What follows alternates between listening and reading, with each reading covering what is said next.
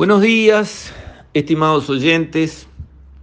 Quisiera referirme hoy al tema del cambio climático, de la gran preocupación que tienen muchos sobre qué pasará con nuestro planeta, qué desastre, qué desgracia nos puede venir por el tema del calentamiento global que está sucediendo en estos tiempos. Hay mucho en juego, obviamente, hay personas válidamente y en forma honesta y decente preocupadas, sin saber mucho. Hay otros que saben mucho y traen agua para su molino, porque hay muchos contratos de consultoría, muchas ONGs y muchos, muchos recursos en juego en la línea del cambio climático. Y hay alguna gente que tiene una mirada diferente, una mirada a más largo plazo y desde más largo plazo. Y en esa línea me gustaría participar. Y por lo tanto, para mirar hacia adelante hay que saber de dónde venimos. Y miremos un poco de dónde venimos.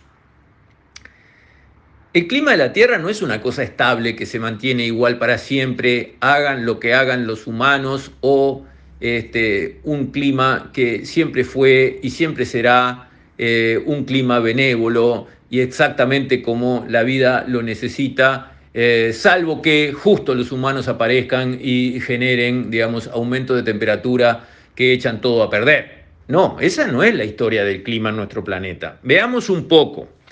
Cada 100.000 años la órbita de la Tierra pasa de ser casi circular, como es ahora, a ser totalmente elíptica. Ni les digo lo que pasa con el clima cada 100.000 años.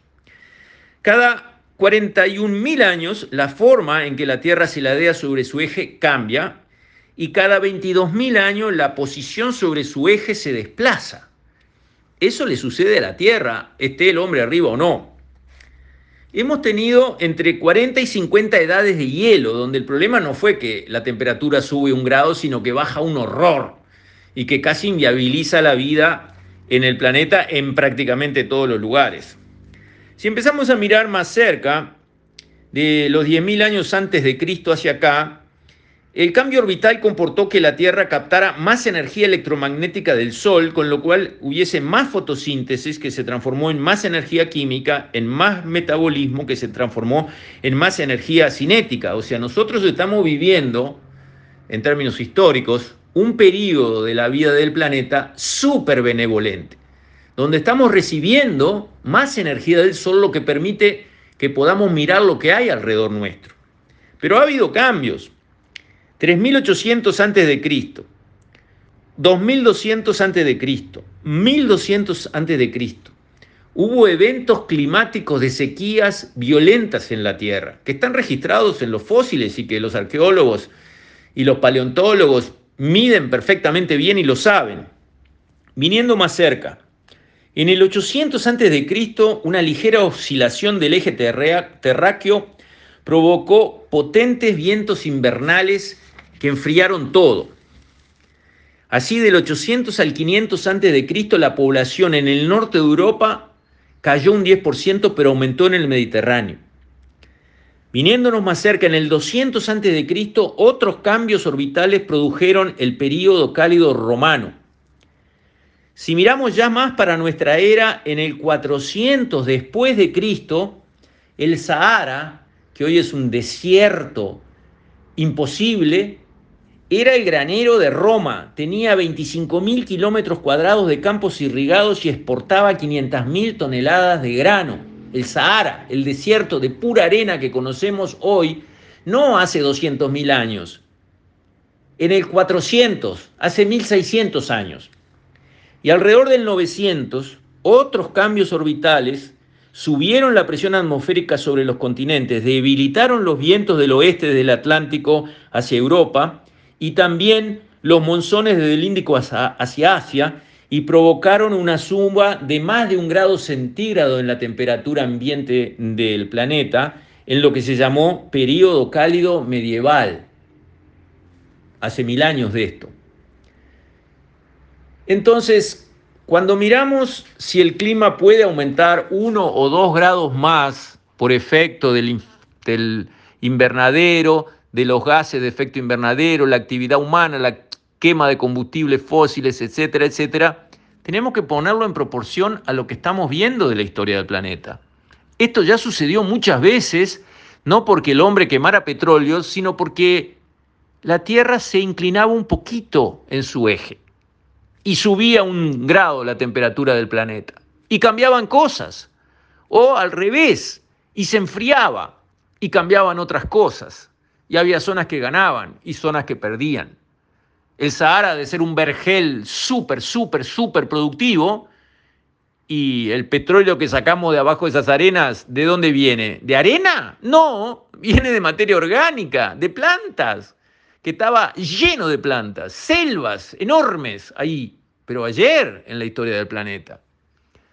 Entonces, mirando en esa perspectiva, un cambio de algún grado en la temperatura del planeta puede provocar cambios, claro que sí, ya sucedieron muchas veces.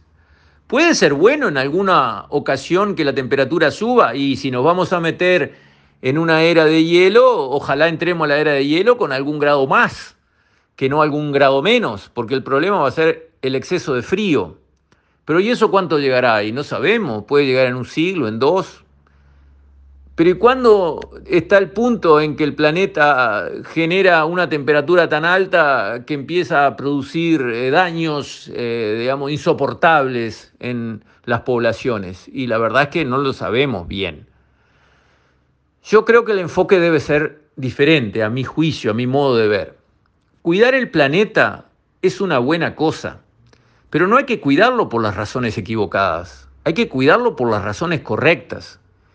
Cuidar el planeta es una buena cosa como uno cuida su casa, que lo es, es nuestra casa.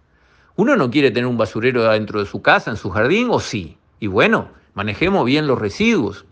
Uno no quiere tener gases tóxicos adentro del living de su casa que no lo dejan respirar y lo hacen toser, le irritan la garganta y finalmente lo enferman, ¿verdad?